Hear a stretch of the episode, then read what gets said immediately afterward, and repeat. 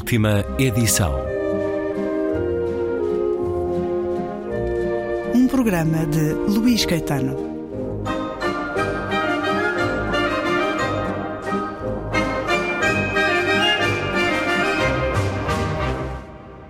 Olá, boa tarde. Patrícia de Sousa Mendes, bem-vinda à Antena 2. Está com o seu livro na Feira do Livro de Lisboa, aqui nos pavilhões da Atlantic Books. O Resgate das Rodas do Fado e o seu percurso até ao museu. É uma edição Chiado Books. É um dia especial para si.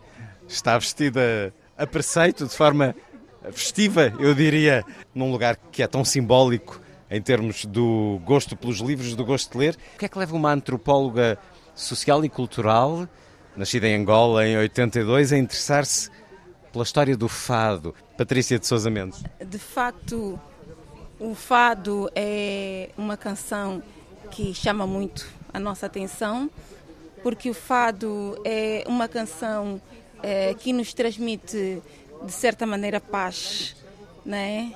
Não há uma angústia no fado, uma tristeza, uma inquietação?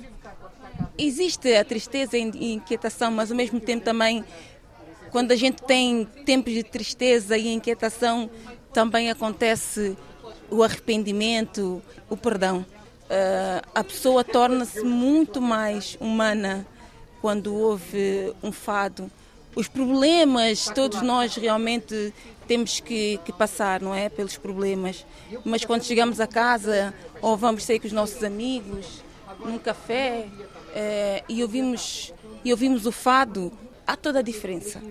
É como se fosse algo que transcende o nosso entendimento, é uma paz. Mais do que outras músicas? Mais do que outras músicas. Não, não é à toa que o fado foi constituído a património imaterial da humanidade. Como outras músicas também. Ora bem, mas uma coisa é gostar, é sentir isso nesse género musical, outra coisa é escrever sobre algo que é histórico dentro do fado, porque estamos a falar do nome maior do fado, Amália Rodrigues, o resgate das rodas do fado e o seu percurso até ao museu. É o título do seu livro, um livro extenso, há aqui investigação, muito trabalho. Então, estamos a falar de quê quando falamos deste veículo, deste Rodas do Fado, Patrícia de Sousa Mendes? Estamos a falar de um carro que, a partida, numa primeira fase, parece um carro normal, não é? Quando realmente fiquei a saber que existia esse carro mas não pela sua função natural, mas pela sua função de ter eh, proporcionado a Amália Rodrigues ter chegado a sítios e lugares que realmente ela não poderia chegar se não tivesse esse carro. E quando a Amália ia, deslocava-se para sítios e lugares, e até fora do país, nesse caso, a Amália também levava esse carro. Entrevistei a Estrela, a Estrela Maria, e a Estrela Maria disse que ela ia com o carro até França e outros países afins, e depois lá eh, a Amália Rodrigues ia com a Estrela Maria para os grandes salões. Estrela Maria era uma colaboradora da Amália? Amiga. Era um carro que permitia a viagem, mas era um abrigo onde ela podia mudar de roupa. Isso fui eu que descobri! Ahá, temos aqui história a fazer-se. Então e descobriu como? Nas conversas que teve, nas entrevistas que fez? Nas entrevistas que fiz, entrevistei o senhor Carlos, que realmente já não está entre nós também, Carlos Andrade. Que era motorista? Era, não era motorista, mas era um o que tratava do carro, o, como é chama? Mecânico. O mecânico, exatamente. E ele disse que esse carro, a Amália penteava-se, a Amália vestia-se, a Amália tinha as suas gavetinhas onde colocava as suas roupinhas, as suas bijuterias, bugigangas. Era uma casa ambulante. Era uma casa ambulante. E outra coisa também que eu descobri. Estou-se descobrir, conte-nos mais. Criei um novo conceito. Então? Museu sobre rodas. Ahá! Após o restauro, o carro pode ficar na porta uh, da Fundação Amália Rodrigues e os turistas, aqueles que são amantes da cultura, não é? é realmente poderem deliciar-se um pouco daquilo que foi Amália Rodrigues. E também tenho outra coisa em mente: escrever o resgate para as crianças, em banda desenhada. Porque o resgate fala da preservação de um património cultural e material e nós de facto devemos preservar a nossa cultura porque existe um mix de culturas, mas nós temos que preservar a nossa própria cultura para que nós não venhamos perder a nossa identidade. Muito bem, é fazer deste carro de Amália, um novo Herbie para crianças, dar-lhe vida. Como é que chegou este carro? Como é que chegou esta vontade de escrever um livro?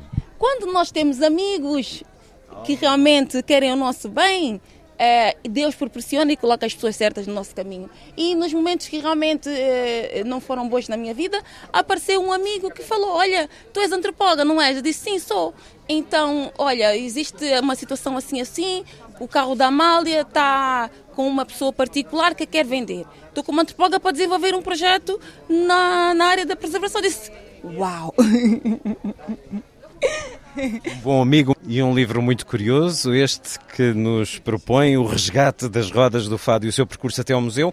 Este carro pertenceu a Amália Rodrigues, a história uh, escrita por uh, uma antropóloga cultural, mas o carro está neste momento já visitável, está de facto disponível? Uh, infelizmente nós tivemos vários tipos de situações de bloqueio que realmente não permitiram que o carro realmente estivesse nessas condições. Porque nós tivemos a Mercedes-Benz que queria nos apoiar, mas depois a Mercedes-Benz queria nos apoiar juntamente com o Estado e o Estado, no Departamento da Cultura, não aceitou apoiar o projeto porque achou que realmente não daria qualquer tipo de uh, uh, brilho para o país. E pronto, ficou por aí mas o carro é visitável, só que não está nas condições que nós queremos, não é? Que é as condições de uh, um futuro museu. Temos aqui uma fotografia reconstruída para nos dar essa imagem. É um bocadinho de história da Amália Rodrigues, que escreve neste é, livro. Que é para mostrar eh, para aqueles que realmente não conheceram, porque muita gente que já não, não ouviu falar da Amália, não é? Conhecer quem foi a Amália Rodrigues, porque a Amália Rodrigues teve um grande contributo para o nosso país. A Amália Rodrigues levou o fado para todo mundo e ao levar o fado levou a cultura, não é? Porque o fado mostrava um bocadinho da nossa cultura, da, da angústia do, dos heróis que iam para a guerra e as mulheres ficavam aqui à espera dos maridos e tudo isso.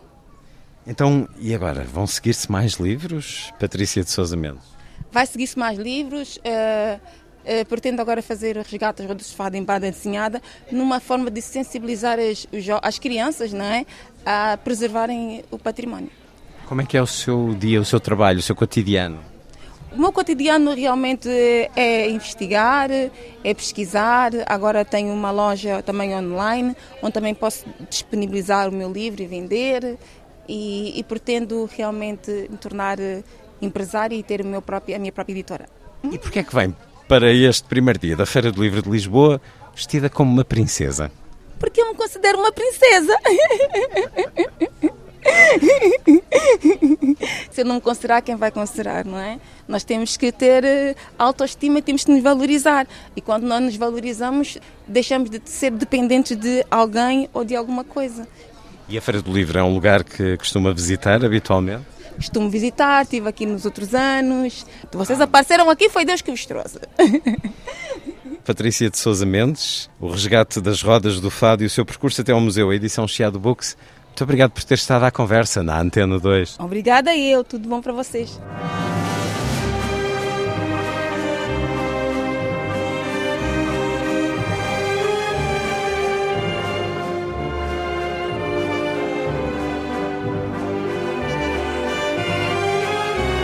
Última edição.